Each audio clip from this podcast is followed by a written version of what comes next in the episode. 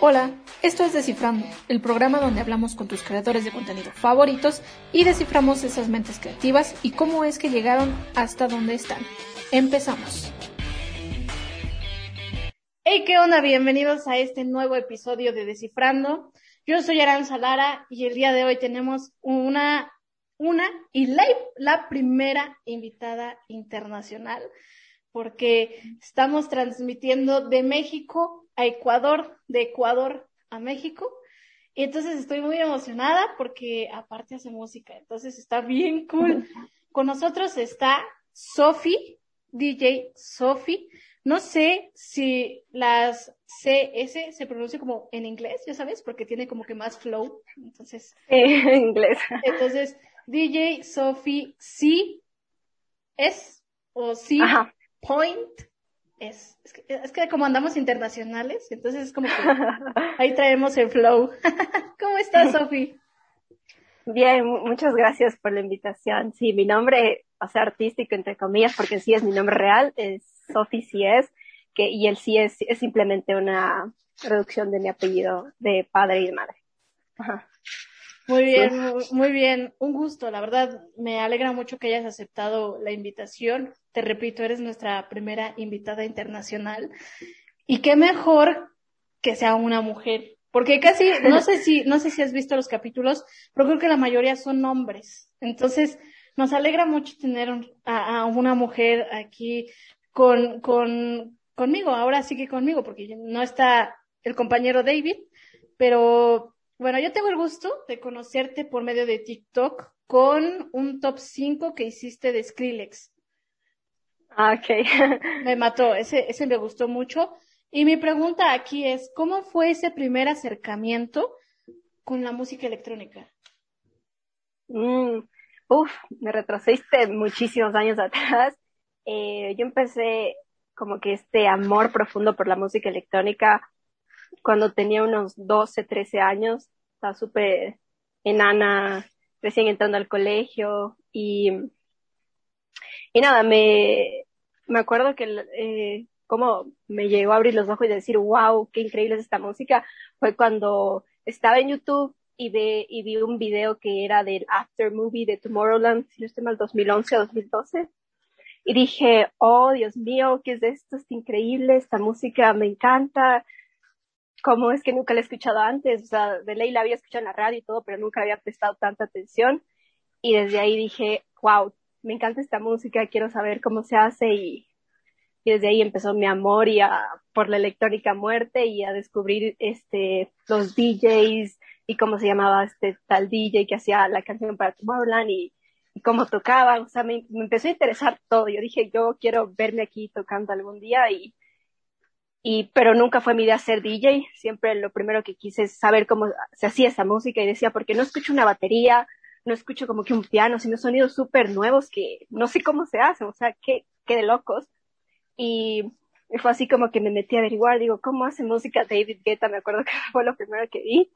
Y vi que él hacía música en un programa de producción y que era todo como que digital y sintético y dije, wow, son un montón de sintetizadores y cosas por la compu, o sea, si él puede hacerlo y yo tengo una compu, ¿por qué no yo? y así comencé a, a rebuscarme ahí por internet un montón de tutoriales y cosas, pero necesitaba mucho dinero para eso, o sea, para comprarme la licencia. Al principio, obviamente, craqueado todo y buscando ahí las páginas de, de piratas, porque no tenía nada de dinero y mis papás, obviamente, era yo chiquita, no les iba a decir, oiga, páguenme 300 dólares por un programa. Obviamente iban a decir que no y, y nada, comencé así y dije, ¿cómo balanzo esto si quiero tener dinero para invertir en, en cosas de producción, tal vez comprarme un MIDI o un micrófono o algo? y después vi que la mayoría de los DJs a los que yo, a los productores que yo amaba y seguía eran DJs. Y dije, oh, ¿Mm? qué interesante, o sea, no sé cómo mezclar música, pero veo que van a shows y de ley les pagan muy bien y tanta cosa, entonces de nuevo comencé otro research de cómo ser DJ y comencé sin, sin ningún equipo, solo escuchando música, bajándome Virtual DJ y viendo cómo mezclaba eh, una canción con otra. Al principio, horrible, no sabía qué hacer, pero creo que con los, los años y la experiencia uno se va formando y, y si le metes mucho ñeque y perseverancia ahí vas aprendiendo. Y yo literal no tuve que invertir nada en, saber lo que sé hasta ahora y creo que eso es algo que mucha gente dice como que no, de ley es súper difícil ser DJ, es súper difícil ser productor porque tienes que pagar cursos o ir a una escuela. Bueno, sí, si en verdad si quieres darle de largo a esto y hacerlo así tu profesión al 100%, obviamente anda a una escuela de producción, eh, aprende todo al 100%, porque yo no sé, creo que tal vez hice un 40%, pero me ha servido hasta ahora hacer la música que hago y supongo que a tener mi fanbase que me apoya y le gusta lo que hago, entonces eso me ha llenado mucho y, y pienso seguirlo haciendo de largo porque es algo que en verdad me apasiona un montón. Y hubo un momento específico en el que tú dijiste, yo ya quiero ser DJ. Sí, fue ya después de unos dos años de eh, estar haciendo como que mis primeras canciones, entre comillas, porque no eran canciones, no sé cómo llamar a eso. Dije como que no, o sea, ya quiero estar en un concierto, quiero, quiero ver qué se siente estar subida en un escenario, porque veía literal todos los, desde que comencé a amar Tomorrowland no me perdía los videos de arte, dije, quiero sentir eso, o sea, quiero sentir esta conexión que hay con el público y tal vez poner alguna canción mía y ver qué se siente, saber que la canción que te estás poniendo es, es tuya y que otra gente le está disfrutando. Entonces, sí, fuera más o menos a los 15, 16 años que dije, ya, tengo que tocar y y me acuerdo que escribía un montón de clubs, yo menor de edad y todos escribiendo a clubs de que, oigan, denme la oportunidad de, de tocar en su club, no les cobro nada, solo es como que quiero empezar y la, la. Y sí, algunos me dieron la apertura, súper ilegal, yo ahí, menor de edad tocando en el club y, y ahí fue como fui descubriendo de que este complemento entre ser DJ y ser productora es como que lo mejor que pueda haber, porque como que en, cuando eres productora es como que tú estás encerrada en un cuarto haciendo música y, o sea, es un momento súper íntimo entre tú y tu computadora y todo lo que, las emociones que pones en el momento de hacer música, pero al momento de ser DJ es como que estás tú con un público que va a verte, que, que quiere saltar contigo y es una conexión como que súper diferente y es mil veces mejor cuando disfrutan música que es tuya, saltan tu música, saltan tus canciones y, y no sé, hasta, hasta ahora lo que más me ha gustado de esto de ser DJ es eso, esa conexión que siento con, con el público. Y cuando estás en el escenario, ¿estás pensando algo o simplemente estás como que viviendo el momento? Sí, viviendo el momento. O sea, yo antes del escenario sí pienso de todo. O sea, de ley ya tocaron esta canción o qué tal y si me va mal o qué tal y si se apagan las compacteras o qué tal si la si la friego en una canción, en una mezcla y el mundo me, me odia.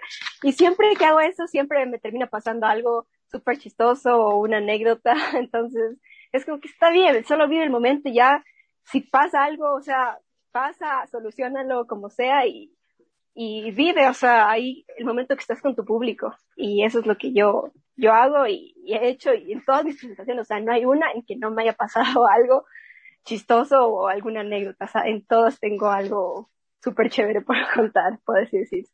¿Nos puedes contar una anécdota chistosa que te haya pasado?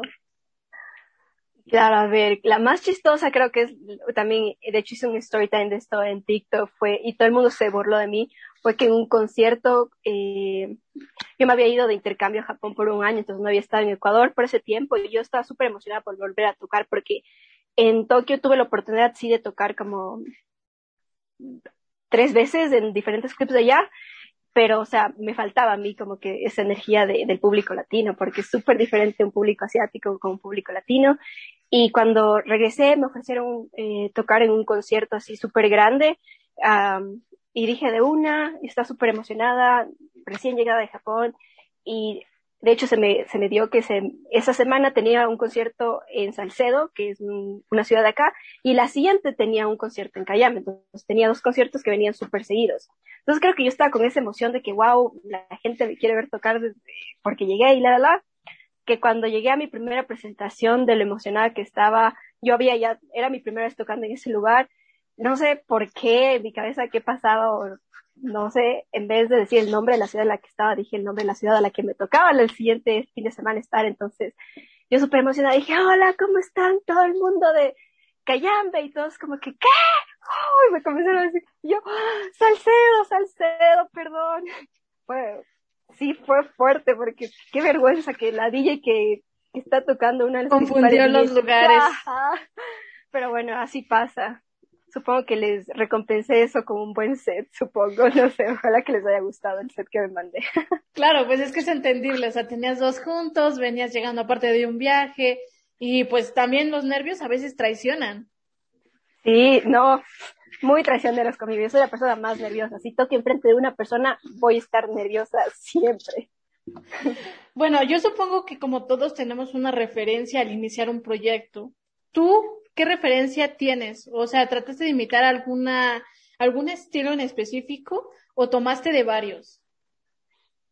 Al inicio sí, al inicio mi, podría decirse que me inspiré muchísimo, más que por DJs hombres, o sea, sí, yo conocí primero la música electrónica por DJs hombres, pero comencé a buscar mucho de que hay DJs mujeres y vi que sí, habían unas pocas. Y las que más me inspiraron, que de hecho hasta tengo un graffiti super grande aquí en mi cuarto, eh, son Nervo, las hermanas Nervo. Eh, porque no sé, me parecía que hacían una música increíble en ese tiempo y si yo quiero ser como ellas, quiero hacer la música que ellas hacen. Pero con el pasar de los años, mi, como que el estilo que, que yo estaba haciendo, por así decirse, fue cambiando, quise ser más experimental y hacer cosas diferentes, entonces me inspiré en muchísimos otros artistas como Kavon, Ilenio, Cruella, Cruella ahora son mi mayor inspiración porque me encantan lo flexibles que son con su estilo y, y creo que por ahí yo me estoy yendo también a ser súper flexible y ya no como que encasillarme en solo hacer un tipo de electrónica porque nunca como que quise hacer eso. Al principio sí quería hacer solo Progressive House, yo decía Progressive House hasta la muerte, pero después como que, no sé, en, algo en mí murió con el Progressive House que dije, no, quiero cambiarme por completo y hacer algo súper loco, más experimental. Y, y sí, ahora mis mayores influencias parece que son Crebuela, pero ahí tengo un montón. Como ya dije, Havon, que es uno muy bueno que me gusta. Eh, David Guetta no queda atrás. Avicii, Avicii aquí, aquí. Él siempre va a estar aquí presente. Kathy Harris. En sí, ellos podría decirse. Muy bien. Y bueno, no sé si antes de TikTok tú ya contabas con algunas otras plataformas en las que te podías apoyar, pero ¿cómo fue que te nació la idea de, sabes qué, voy a abrir TikTok y voy a tratar de que mis canciones se vuelvan virales? Porque he visto varias, varios TikToks tuyos diciendo, es que esta es mi canción. Y la verdad están súper buenas, ¿eh? O sea, eso sí tengo que admitirlo, están muy buenas. Eh, ya cuando haya fiestas, yo, yo te prometo que en todas las que vaya voy a poner una canción tuya, porque está muy buena. Gracias. Ok, entonces, ¿cómo fue que decidiste abrir TikTok y empezar como a promocionar y darte los top 5 y, y todo lo que tú haces? Bueno, o sea, yo eh, tenía así TikTok, pero por decirse de joda, solo para ver un rato y reírme de las cosas que veía ahí. Y sí, algunos amigos me decían como que haz TikToks, tú haces música, a la gente de ley le interesa, o sea, lo, que haces y, y promocionate, porque ellos siempre me dicen que yo me falta eso, o sea, saber promocionarme. Y, y, yo decía, sí, pero, o sea, no tengo tiempo y sé que si ya empiezas como que a ser viral, entre comillas, tienes que seguir dándole y dándole y dándole, porque, o sea, la gente pide contenido, ¿no? Y yo dije, no soy buena en eso porque hay días en los que en verdad yo me encierro por completo digo, una semana no voy a ver redes sociales y voy a dedicarme a hacer música o hacer otro tipo de cosas, estar en paz conmigo misma. Y, eh, pero bueno, después ya vi que en verdad necesitaba esta ayuda de, promocionarme porque sí, o sea, mis otras redes sociales sí me, me ayudaban un poco, pero no tenía como que este alcance al que yo quería llegar. O sea, yo quería tener otro nivel de, apoyo porque dije, como ya no me enfoqué en sellar mi música como disqueras porque me robaban muchísimo y literalmente abusaban del hecho de que yo soy mujer y que, ay, las mujeres no, no saben cómo funciona esta industria. Entonces yo dije, estoy harta de esto, yo quiero ser la dueña de mi propia música, yo quiero tener los derechos de autor de todo y no tener que decirle el por qué o cómo darle dinero a nadie. Entonces dije, bueno, esto va a ser difícil porque si yo tengo que invertir primero en publicidad, tengo que invertir en, en, en, la distribuidora que utilizo para distribuir a todas las plataformas digitales, entonces eso me va a costar y de alguna forma tengo que como que devolverme eso para poder seguir invirtiendo. Y dije, bueno, ya me tocó hacer un TikTok y al principio no, como siempre, o sea, creo que todos empezamos como que publicando cosas y nunca nada se hace viral y dije, y me estaba súper desmotivada, la verdad, decía como que no, a la gente no le gusta, en verdad, por algo no, no se ve y tanta cosa. Pero después, cuando justo dije, bueno, 2000, 2021 viene y justo saqué una canción el primero de enero que se llama Chasing Stars y dije, con esto empezamos con pie derecho, así que como es una canción que en verdad le puse muchísimo, muchísimo esmero todo lo que fue la cuarentena y en verdad me sentía demasiado orgullosa de la canción, dije, voy a hacer un TikTok promocionando esta canción, diciendo que esta canción, como tal vez uno de los que viste estas canciones mías, si te gusta, puedes streamearla en las diferentes plataformas digitales y si te gustó lo que, lo que estoy haciendo, o sea, puedes seguirme. Y ese fue un, eh, mi primer TikTok viral, no me esperé que se haga viral, dije, o sea, literal, el, primer día tenía como que 10.000 views y para mí eso era, wow, ya, mucha gente lo vio y tanta cosa, pero después de ese día, al siguiente día tenía ya más de 100 mil views, después hizo 200 mil y dije, oh my god, y todo el mundo me comenzaba a escribir y comencé a tener más seguidores en Instagram y me decían como que, oye, nos encanta tu canción, puedes mandarme tu canción para usarla en tal cosa o para visitas de YouTube. Y yo dije, wow, qué increíble. Y tuvo muy buen alcance, nunca había tenido tanto alcance desde primer, la primera semana de lanzamiento con otras canciones. Dije, wow, o sea, aquí hay una arma poderosa que en verdad la puedo usar, pero sabiendo cómo hacer los videos y sabiendo qué decir en ellos. Entonces de ahí comencé a hacer videos. Dije, tal vez y no solo muestro que yo hago música, tal vez demuestro que, soy DJ, pero cómo lo hago de una forma divertida y que la gente puede interactuar y, y no sé, decirme lo que piensa o tal vez hacer algo también por ellos que quieran ver. Y de ahí comenzó mi idea de los top 5. Comencé con uno de Avicii que también tuvo un buen alcance y de ahí más gente me comenzaba, oye, es un top 5 de esto, es un top 5 del otro.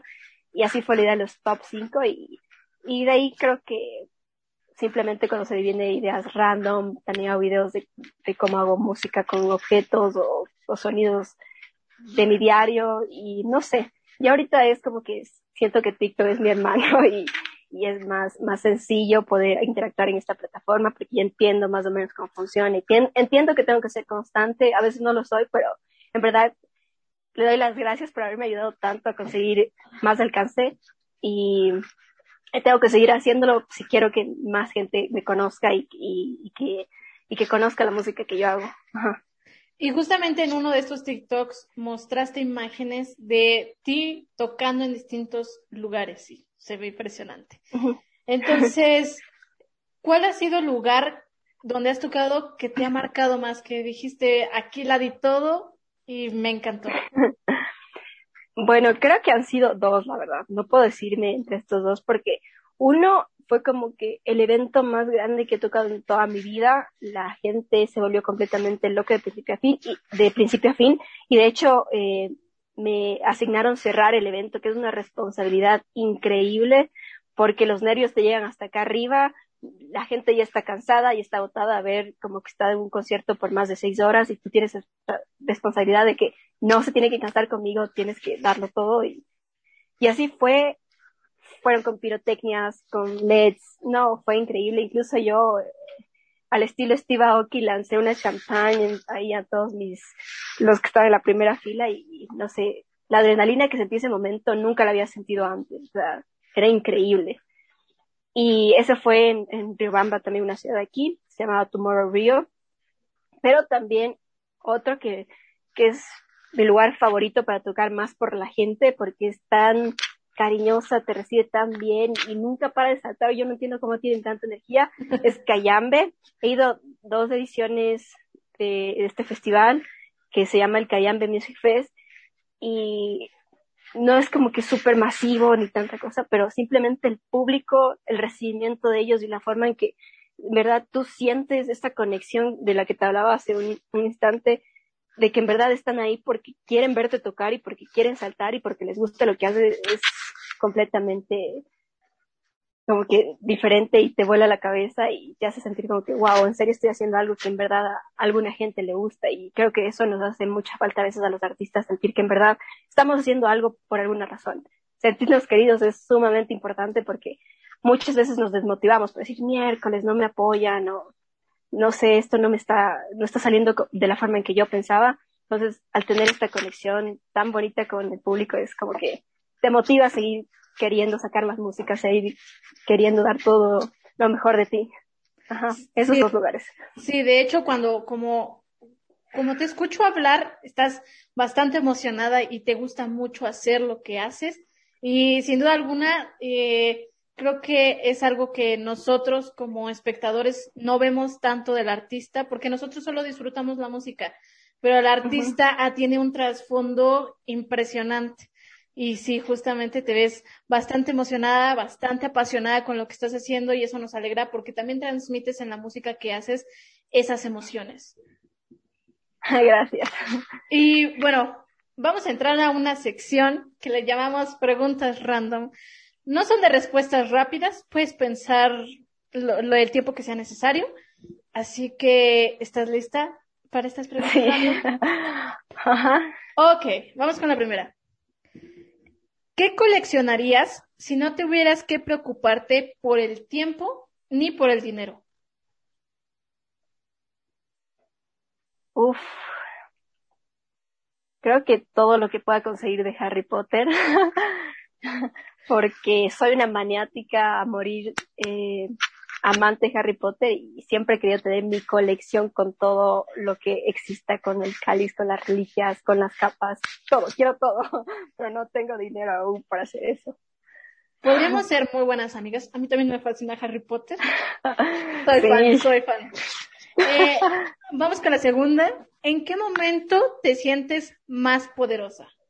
Siento que cuando estoy haciendo música, porque como te dije, es yo, la computadora y lo que salga de mi cabeza y si sale algo, wow, digo, qué increíble, yo hice esto, es como que una energía de que no puedo creer, esto suena a Tomorrowland, obviamente no, hacía música de Tomorrowland, pero no sé, me siento súper como que, wow, no todo el mundo puede hacer esto, yo soy una crack, no sé, me, me motiva mucho cuando sale algo que en verdad me siento orgullosa.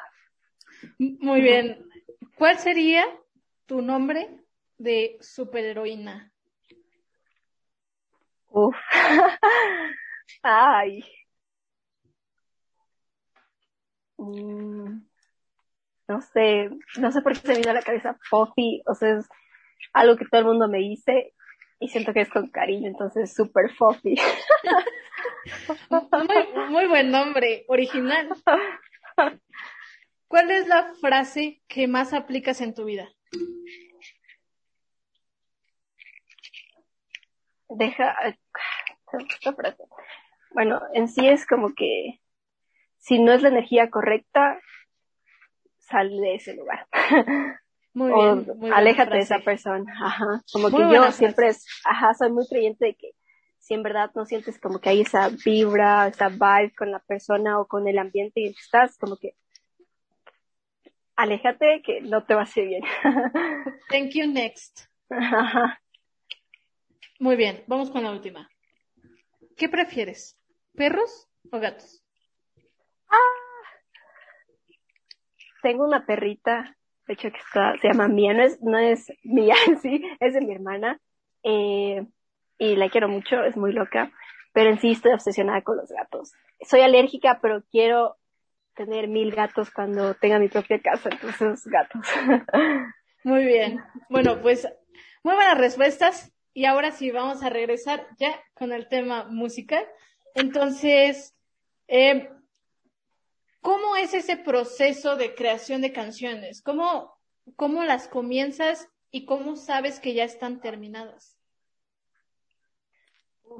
es una respuesta difícil, complicada de responder, porque creo que para cada canción que he hecho siempre el proceso de inicio ha sido súper diferente. A veces es simplemente una idea que me viene en la noche, así una melodía que la canto en mi cabeza y digo, mm, esto suena bien, tal vez y pueda convertirse en algo. Y mi go-to, o sea, lo que hago primero es coger mi teléfono y grabar lo que estoy pensando en ese momento. a veces incluso lo publico en Instagram y mucha gente se muere de risa ver las notas de voz que yo sé grabar con esta idea súper random. Otras veces simplemente abro mi programa de producción y comienzo a poner samples ahí o sonidos súper raros y digo, tal vez si esto puede hacer algo, no sé.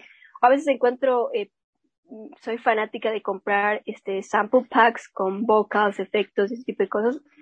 Entonces a veces me pongo un vocal en el programa de producción y digo, ¿será que puedo trabajar con este vocal? ¿Será que puedo hacer algo interesante? y así sale, así fue como salió Chasing Star, de hecho con el vocal me encantó porque decía como que el vocal decía que esta persona quería como que alcanzar las estrellas y justo yo tengo estrellas pegadas aquí en mi cuarto y, ese resonó muchísimo y dije yo, yo tengo que hacer algo con esto porque en verdad, o sea, he pasado tanto tiempo encerrada en mi cuarto y y dije, tengo que hacer algo con esto, tengo que hacer algo con esto, y desde ese vocal se armó toda la canción. Y, al, y cómo sé que están listas, o sea, nunca sé, la verdad. Soy la persona que más piensa y más nervios tiene en sacar música porque siento que soy mucho de, de lo que la gente piensa y no debería ser así, debería ser como que lo que yo pienso, si está lista, está, lo siento aquí mi corazón así es listo, pero también me preocupa mucho que a la gente le guste, porque sí, o sea, es un balance, ¿no? Si a la gente le gusta, te gusta, ya ganas.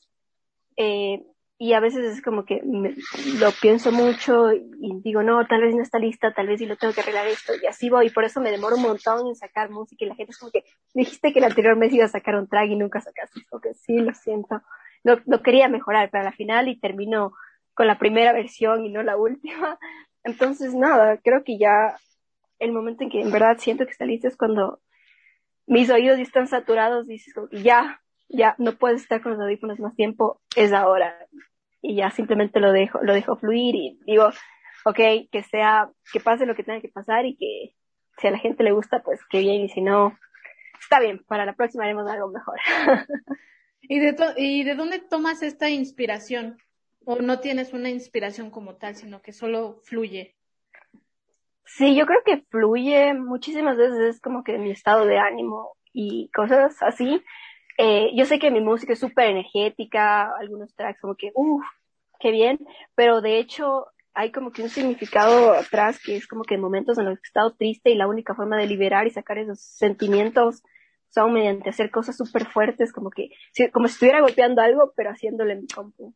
Entonces es como mi mecanismo para controlar mi ansiedad de querer golpear algo, hacerlo como que súper fuerte en mi compu y por eso salen tracks tan energéticos que al parecer dijeran como que, wow, de ley, ella estuvo súper feliz mezclando tanta cosa aquí y haciendo que todo, todo el mundo quiera saltar, pero en realidad no es así. Y creo que la inspiración me fluye de maneras muy diferentes.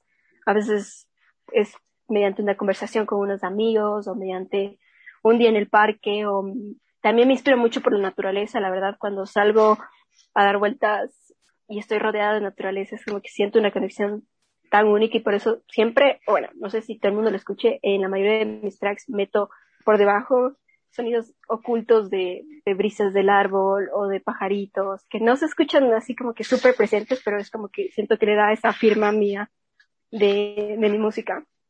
Y sí, como que de, de varios lugares, no hay un lugar fijo donde diga aquí es mi inspiración. También la playa, otra, otro lugar hermoso donde puedes relajarte y pensar en sí. Porque, wow, ¿qué te hace sentir esto? ¿Y cómo lo, lo podrías transmitir esto en una canción? Entonces, siempre ese es mi pensamiento antes de crear algo. ¿Qué, qué, qué estoy sintiendo y cómo lo podría plasmar en una pieza musical? Claro, sí, yo comprendo que el ambiente también afecta o está implícita en este proceso de creación. Entonces, aquí surge una pregunta. Si tú pudieras vivir en el bosque o en la playa, ¿qué elegirías? Ay, las dos.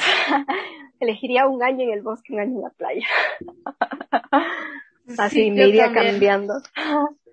Sí, sí, sí, en definitiva, creo que sí.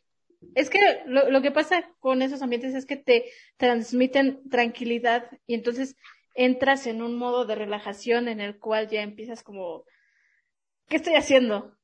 Ajá. Entonces es, es por eso que tú le metes mucho como que esos, esos sonidos implícitos que, porque tú quieres plasmar lo que estabas sintiendo. Entonces está muy cool. Y bueno, ¿cuál es el festival en el que te gustaría presentarte, en el que digas, este es mi, este es el escenario soñado? Antes era Tomorrowland, como te dije, yo era súper fan de Tomorrowland y decía, aquí quiero estar. Eh, pero ahora creo que, que me, me comenzó a gustar muchísimo estos festivales más, de un estilo súper más alocado, por así decirse, donde en sí no hay como que diferentes estilos de música electrónica, sino es como que un género, pero en sí como que súper loco.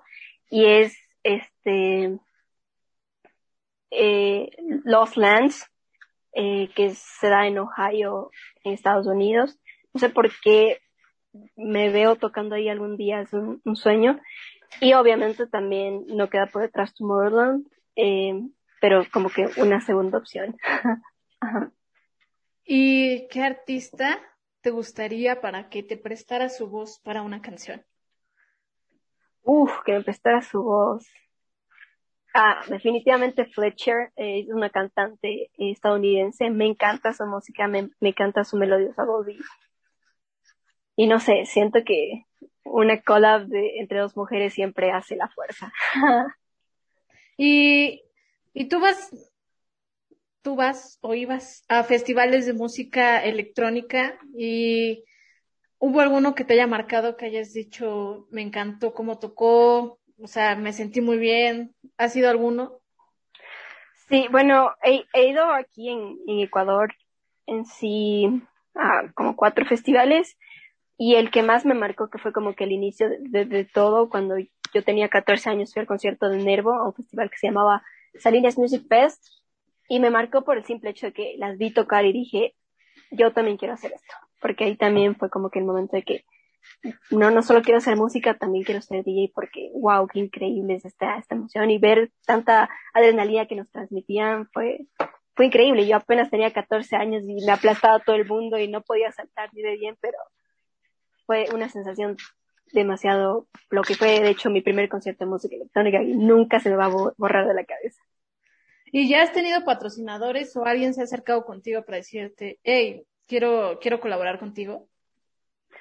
Sí, algunas marcas eh, me, han, me han contactado, marcas de comida, eh, también marcas ecológicas, porque yo también soy bastante ecologista, entonces como que les gusta que mezcle esto de la música con, con este lado ecologista mío y como que me han ofrecido hacer unas pequeñas campañas.